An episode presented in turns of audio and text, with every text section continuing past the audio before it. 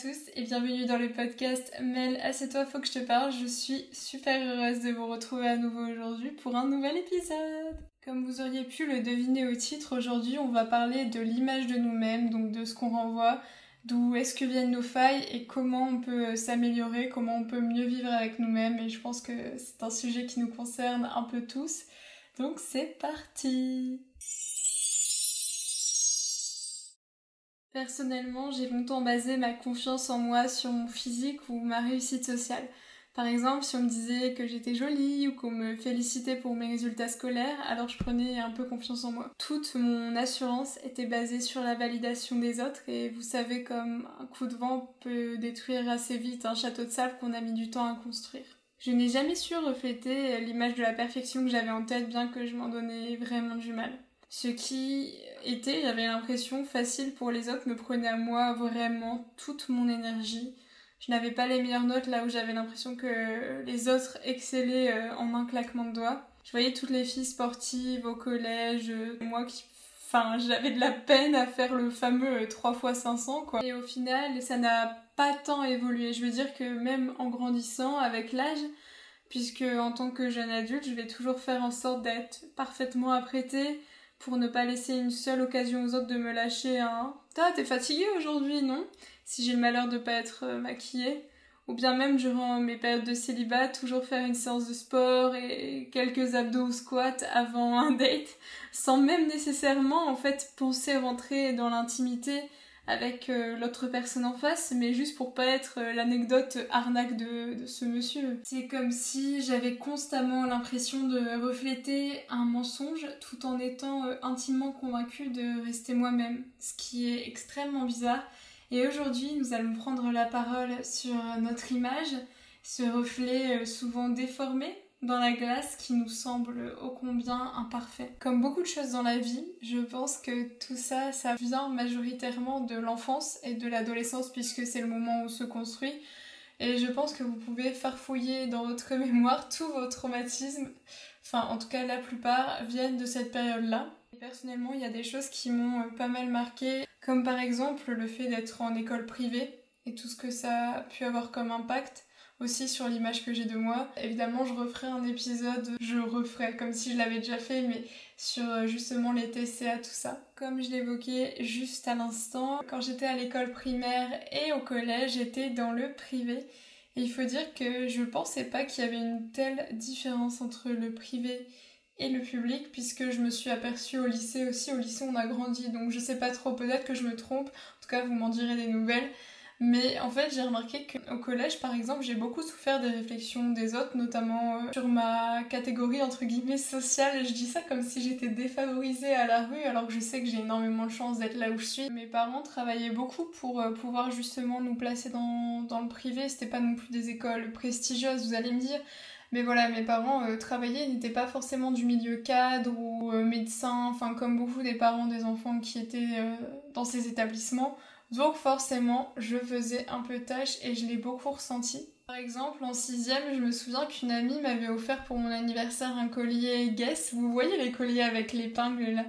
Et c'était marqué Guess dessus. Et à un moment il y a une fille de ma classe qui me dit euh, ah euh, il est trop beau ton collier et du coup je lui dis bah merci c'est euh, Tatata qui me l'a offert et elle me répond bah oui je savais que tu pouvais pas t'offrir ça c'est hyper violent.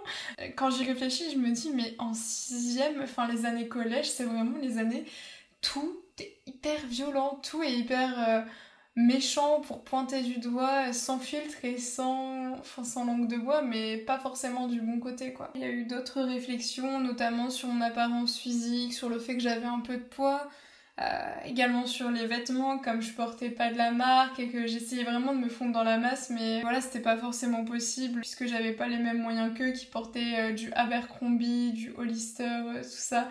Donc je me sentais vraiment comme si tous les jours je devais me déguiser quoi. Et au final ça nous impacte beaucoup quand on doit faire semblant, quand on est apprécié pour quelqu'un qui est pas totalement nous. Mais autre chose, et ça je pense que c'est dans la scolarité en général, je ne pense pas que ce soit accentué par euh, les établissements de type privé ou public.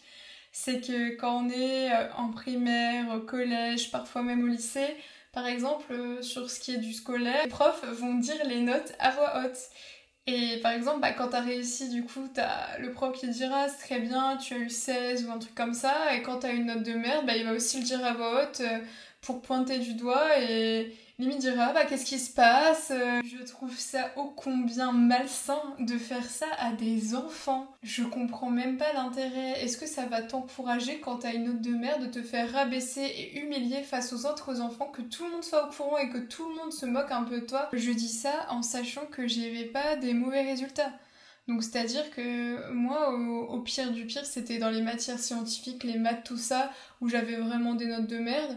Mais sinon, ça allait. Et je me dis, il y a des enfants qui se sont retrouvés humiliés. Et c'est triste, enfin, qu'un adulte qui ait en possession les moyens de valoriser et justement de pousser les, les élèves à s'améliorer, bah non, il va plutôt les rabaisser mais je pense que c'est quelque chose qui nous impacte d'une manière ou d'une autre. Et comme vous pouvez le deviner, s'il y a bien deux milieux dans lesquels on évolue, c'est le milieu scolaire quand on est enfant et la famille.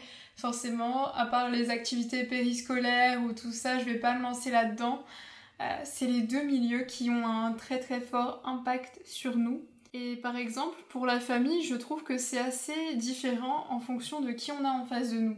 Que ce soit nos parents et nos frères et sœurs, et même notre père, notre mère et euh, notre sœur, notre frère. C'est pas du tout le même rapport. Personnellement, j'ai pu constater une certaine différence entre euh, les réflexions que je pouvais avoir vis-à-vis des femmes et vis-à-vis des hommes. C'est pas la même énergie, c'est pas pire, c'est pas mieux, c'est juste différent. Par exemple, je trouve que chez les femmes, il y a beaucoup plus ce rapport. Euh, à l'apparence, enfin en tout cas venant de ma mère et de ma sœur par exemple, c'est plus elles qui m'ont fait des réflexions quand j'ai commencé à prendre du poids et c'est quelque chose qui m'a fait énormément de mal à l'époque. Même si je sais qu'elles avaient vraiment toutes les bonnes euh, attentions du monde, voulant vraiment me, me, protéger par exemple de la méchanceté des autres ou, ou justement en voulant éviter que je ressente de la peine, à, ne pas apprécier mon reflet dans le miroir, mais au final, elle pointait du doigt justement ça. Et ça, c'est quelque chose que j'ai vraiment eu du mal à, accepter. Ce sentiment d'humiliation vis-à-vis des réflexions, et je pense qu'il y a quelque chose de très malsain d'ailleurs. Euh, dans les échos que je peux entendre, le rapport entre euh, les mamans et le poids de leur fille. Même si moi, ma mère, elle n'a pas été dure avec moi, mais elle m'a quand même dit des, des termes qui, qui, font mal quand on a 10, 11, 12 ans. Euh, que t'entends ça et tu te dis waouh. Par exemple, j'avais un peu de poids, mais je le vois dans le miroir. Tu n'es pas obligé de le pointer du doigt et encore moins devant d'autres personnes. C'est quelque chose qui te forge et aujourd'hui, ça me forge tellement que c'est des mots que j'oublie pas. Du côté des, des hommes, j'ai l'impression que c'est beaucoup plus je m'en foutiste entre guillemets de cette question d'apparence et, et même de poids. Du côté de mon père et de mon frère, c'était pas la chose la plus importante. C'était peut-être beaucoup moins dans l'apparence, le look, euh, le physique, le poids, tout ça. C'était beaucoup plus peut-être dans l'attitude, qu'il y avait des choses qui étaient agaçantes pour eux que je pouvais faire ou que je pouvais dire. Euh, je pense que c'était plus à ce niveau-là où il y avait un réglage au niveau de la personnalité, du comportement et de l'attitude. Enfin bref, toutes ces, toutes ces choses font qu'on a un rapport avec nous-mêmes aujourd'hui qui est assez impacté par euh, le passé. Euh, que ce soit le milieu scolaire qui nous impacte beaucoup et c'est aussi également là qu'on fait euh, nos premières rencontres hors famille. Forcément, c'est quelque chose euh, d'assez important et de pas insignifiant dans la vie, je trouve. La famille à côté, c'est ceux qui nous portent depuis le début, mais parfois ils nous portent pas forcément de la bonne manière. Et même s'ils font leur mieux, c'est assez délicat. Parce qu'il faut retenir ça aussi, c'est que nos parents, on le sait pas encore quand on est enfant, mais ils font vraiment de leur mieux et c'est aussi leur première expérience dans la vie. Donc on peut comprendre que parfois, bah oui, il y a des loupés comme dans tout. Hein. La première crêpe, elle est toujours un peu ratée. Je dis pas que le premier enfant est raté. Mon dieu, je me perds. Mais je dis juste que bah, c'est logique, euh, c'est en forgeant qu'on devient forgeron. Bah, c'est pareil au final c'est forcément un juste milieu, un équilibre à trouver dans la parentalité et dans l'éducation. Et il y a des loupés et il y a la vie qui fait aussi qu'on a une sensibilité euh, qui peut être exacerbée parfois quand on est enfant et de prendre des choses euh, trop à cœur alors que ou pas assez à cœur d'ailleurs alors que c'était pas le but. Ce qui est assez rigolo, c'est qu'on parle de tout ça avec ma psy, des marques de l'enfance, sur l'image qu'on a de nous-mêmes. C'est euh, fou comment c'est 95% de ça en fait. C'est des casseroles du passé, de l'enfance, de tout ça. Elle m'a fait remarquer qu'aujourd'hui, je vais toujours euh, dire quelque chose. Je suis fière de moi, mais. En fait, il y aura toujours un mais comme s'il y avait toujours une condition à ce que je puisse euh, être fière de la personne que je suis. Je dis souvent, oui, j'ai eu 17 au bac, mais c'est parce que euh, j'ai fait un bac L, mais c'est parce que ma promo, elle était pas très forte. Voilà, enfin, c'est des trucs bizarres un peu. Vous voyez, il y a jamais de... Je vais jamais dire quelque chose, point dans ma valorisation. Et je trouve ça assez grave. En vrai, ça me fait trop de la peine pour moi-même. Bébou, qu'est-ce que tu fais là? Genre, je me dis, mais purée, je suis une bête de meuf et je trouve toujours le moyen d'émettre une condition à une pensée positive que je peux avoir à mon égard. Pour tout ça, je pense que peut-être je suis pas la seule. En tout cas, j'espère, parce que le but de ce podcast, c'est aussi qu'on se sente moins seul et qu'on s'entraide entre nous. Et ben, je vais vous donner mes tips bah, pour aller mieux, en fait, pour euh, vivre mieux avec soi-même et pour kiffer le reflet qu'on voit dans le miroir, mais pas seulement le reflet physique, mais aussi la personne qu'on est, euh, être en phase et être en adéquation avec ce qu'on est. Mon premier tips pour euh, améliorer notre image, c'est justement, comme je viens de l'expliquer par ce long petit récit, c'est de trouver d'où viennent nos failles. En fait, c'est pas ridicule de briser la glace après des années. Je pense que c'est plus facile à dire qu'à faire. Et je pense que c'est plus facile aussi quand c'est des personnes qu'on a encore dans nos vies.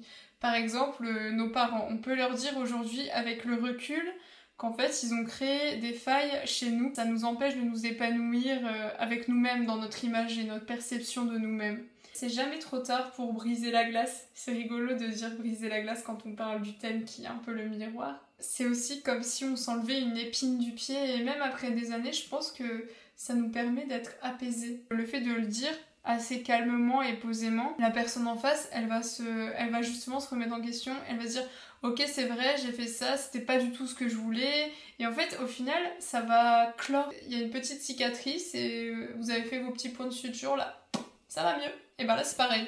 Donc voilà je vous conseille vraiment de en trouver d'où viennent ces failles, trouver d'où sont ces choses qui à répétition vous font de la peine qui, quand vous vous regardez, font que vous n'aimez pas ce que vous voyez, ben en fait, ces choses-là, elles viennent de quelque part. Et quand on retrouve l'origine du problème, ben on peut plus facilement le résoudre. Deuxième tips, toujours lié, mais l'entourage, c'est vraiment 90% de notre perception de nous-mêmes. En fait, il y a l'effet miroir avec les autres. Donc euh, ne pas laisser les, insécurités des autres se refléter sur nous-mêmes et les absorber. Surtout quand on est une personne assez sensible ou empathique, ben, on a tendance à tout absorber, à être une éponge à, à émotions et aussi à parfois absorber les énergies qui sont pas forcément bonnes. Et je pense que c'est primordial pour avoir une bonne image de nous-mêmes, pour s'aimer, euh, ben, d'être entouré de personnes qui nous aiment et qui nous poussent vers le haut, qui nous portent que leur énergie émane tellement fort sur nous qu'elle... Euh, vous voyez, c'est comme un peu euh, quand il y a le soleil sur la piscine, ça fasse un reflet mais flamboyant. Bah en fait c'est pareil avec les gens qui vous entourent. Et quand vous remarquez par exemple qu'il y a une personne de votre entourage qui va plus vous tirer vers le bas, même si c'est malgré elle en final, parce que parfois c'est pas forcément une personne qui va vous faire des réflexions méchantes à vous-même, mais une personne qui vous puise votre énergie, qui n'a que des, énergies négatives, bah, ça va forcément vous impacter aussi vous et votre image de vous-même. Parce que ça va vous placer dans une position très délicate, je pense. Je vous recommande de faire vraiment attention à votre entourage. Troisième tips, évidemment, votre confiance en vous n'égale pas que le physique. Enfin, c'est assez évident et c'est quelque chose qu'on entend de plus en plus ces derniers temps, c'est de faire tout ce qui est remerciement, affirmation positive, tout ça moi, j'ai un peu mon avis là-dessus, je vous en parlerai dans un autre épisode. Mais j'arrête pas de dire ça, là, ça y est, j'ai lancé mon podcast, je suis déjà en train de teaser 50 épisodes, madame, calmez-vous. Enfin. Et en fait, je pense que c'est important, oui, de lister les choses dont vous savez, sans fausse modestie, hein, euh, que vous excellez dedans, en fait. Il y a toujours quelque chose pour lequel vous devez être fier de vous.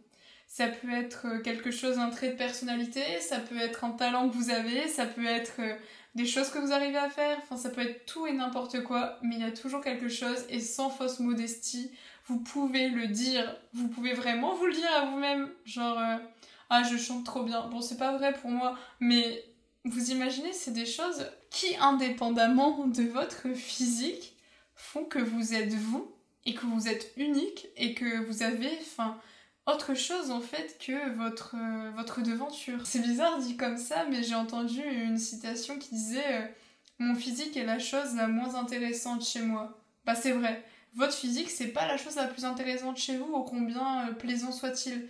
C'est pas l'unique chose que vous avez à, offrir et c'est pas la chose qui vous euh, décrit le mieux et qui vous correspond le mieux. C'est ce qu'il y a à l'intérieur et souvent d'ailleurs quand vous êtes fier de ce que vous êtes à l'intérieur, bah, physiquement vous rayonnez, il y a une aura autour de vous et du coup bah forcément en fait ça vous rend beau c'est pas merveilleux ça? Ensuite, mon quatrième tips, c'est prendre un nouveau départ. Euh, recommencer à zéro où personne ne vous connaît. En même temps, ça permet de vous redécouvrir, de vous réinventer, de vous révéler. Et ça, ça fera l'objet aussi d'un épisode parce que c'est quelque chose que j'ai expérimenté à plusieurs reprises et je peux vous dire que c'est vraiment quelque chose d'assez magique. Euh, justement de reprendre à zéro dans un endroit inconnu où vous faites euh, table rase avec le passé et où justement vous pouvez être qui vous voulez. Et c'est là que vous découvrez vraiment qui vous êtes. C'est assez troublant.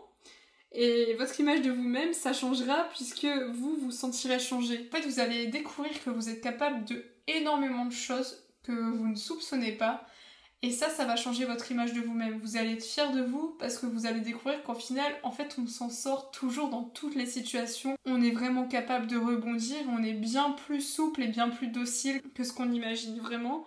Et si c'est pas possible pour vous de recommencer, parce que c'est clair que tout le monde peut pas changer de vie, mais il y a toujours des choses qu'on peut faire pour avoir l'impression de redémarrer un zéro, un quotidien.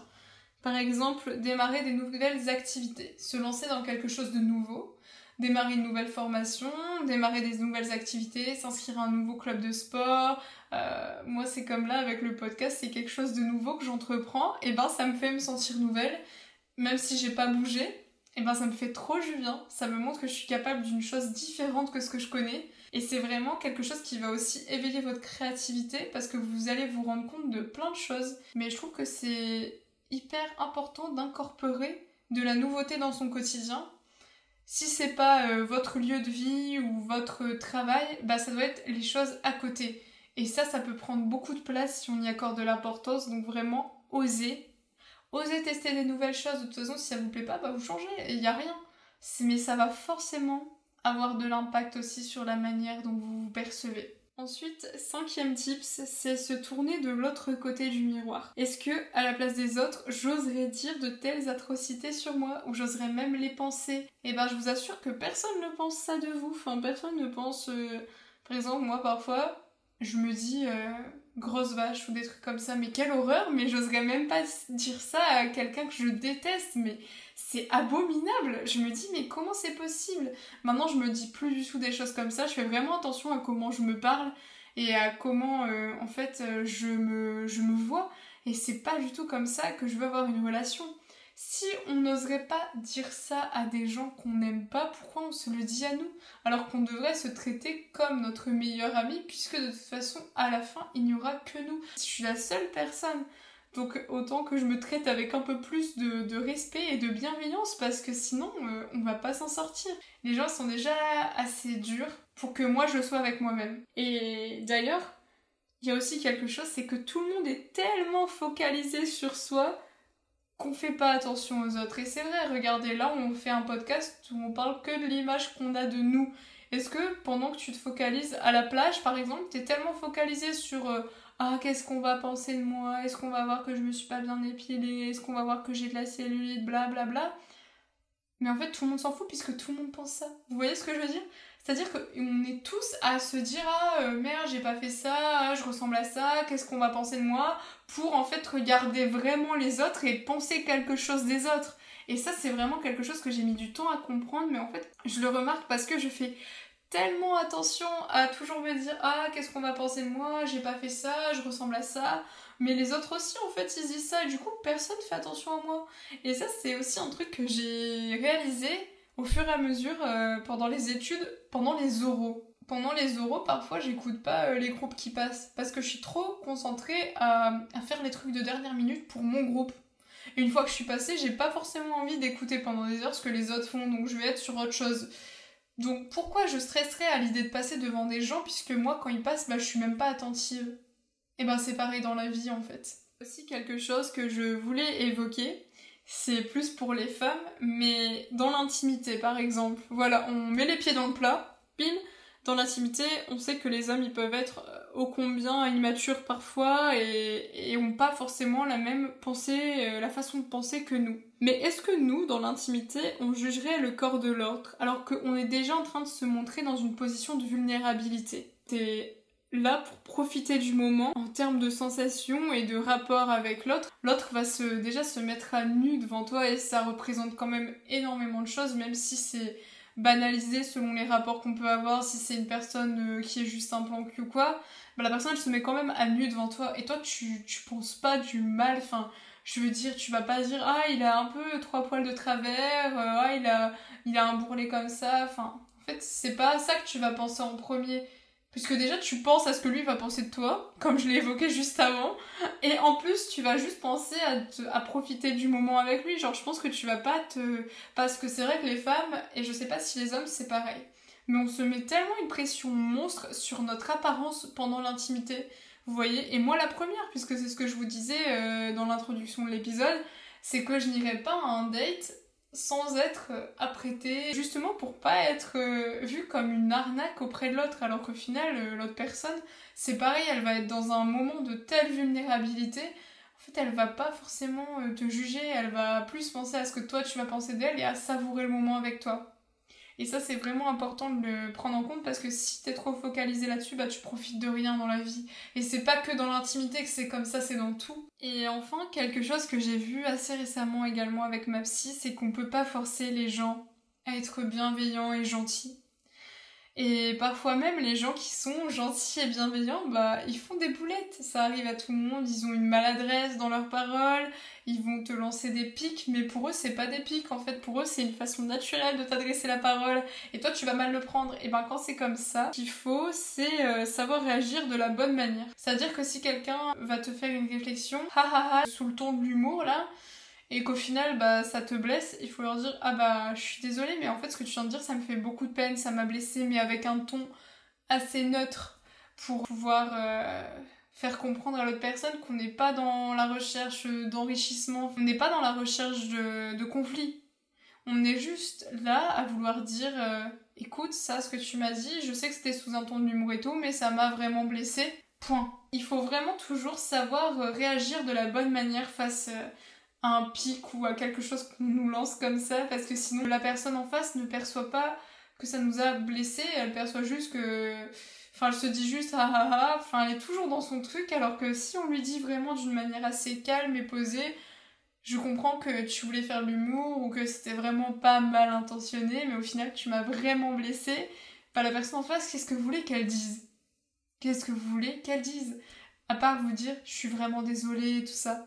Et ça, c'est vraiment quelque chose qui m'a débloqué beaucoup de choses dans mes relations. Donc merci la psy. Si jamais vous avez vraiment du mal avec vous-même, c'est un peu cher, mais franchement, aller chez une psy, c'est le meilleur investissement que j'ai fait. C'est-à-dire qu'elle te, vraiment, euh, au fur et à mesure, elle t'enlève des casseroles, elle t'enlève des casseroles et tu vois que t'es vraiment plus léger. C'est quelque chose que je vous recommande à 10 000%. La conclusion de cet épisode, c'est pour vous dire qu'on choisit pas toujours ce qu'on a subi par le passé pour obtenir le reflet de ce qu'on a aujourd'hui. Voilà.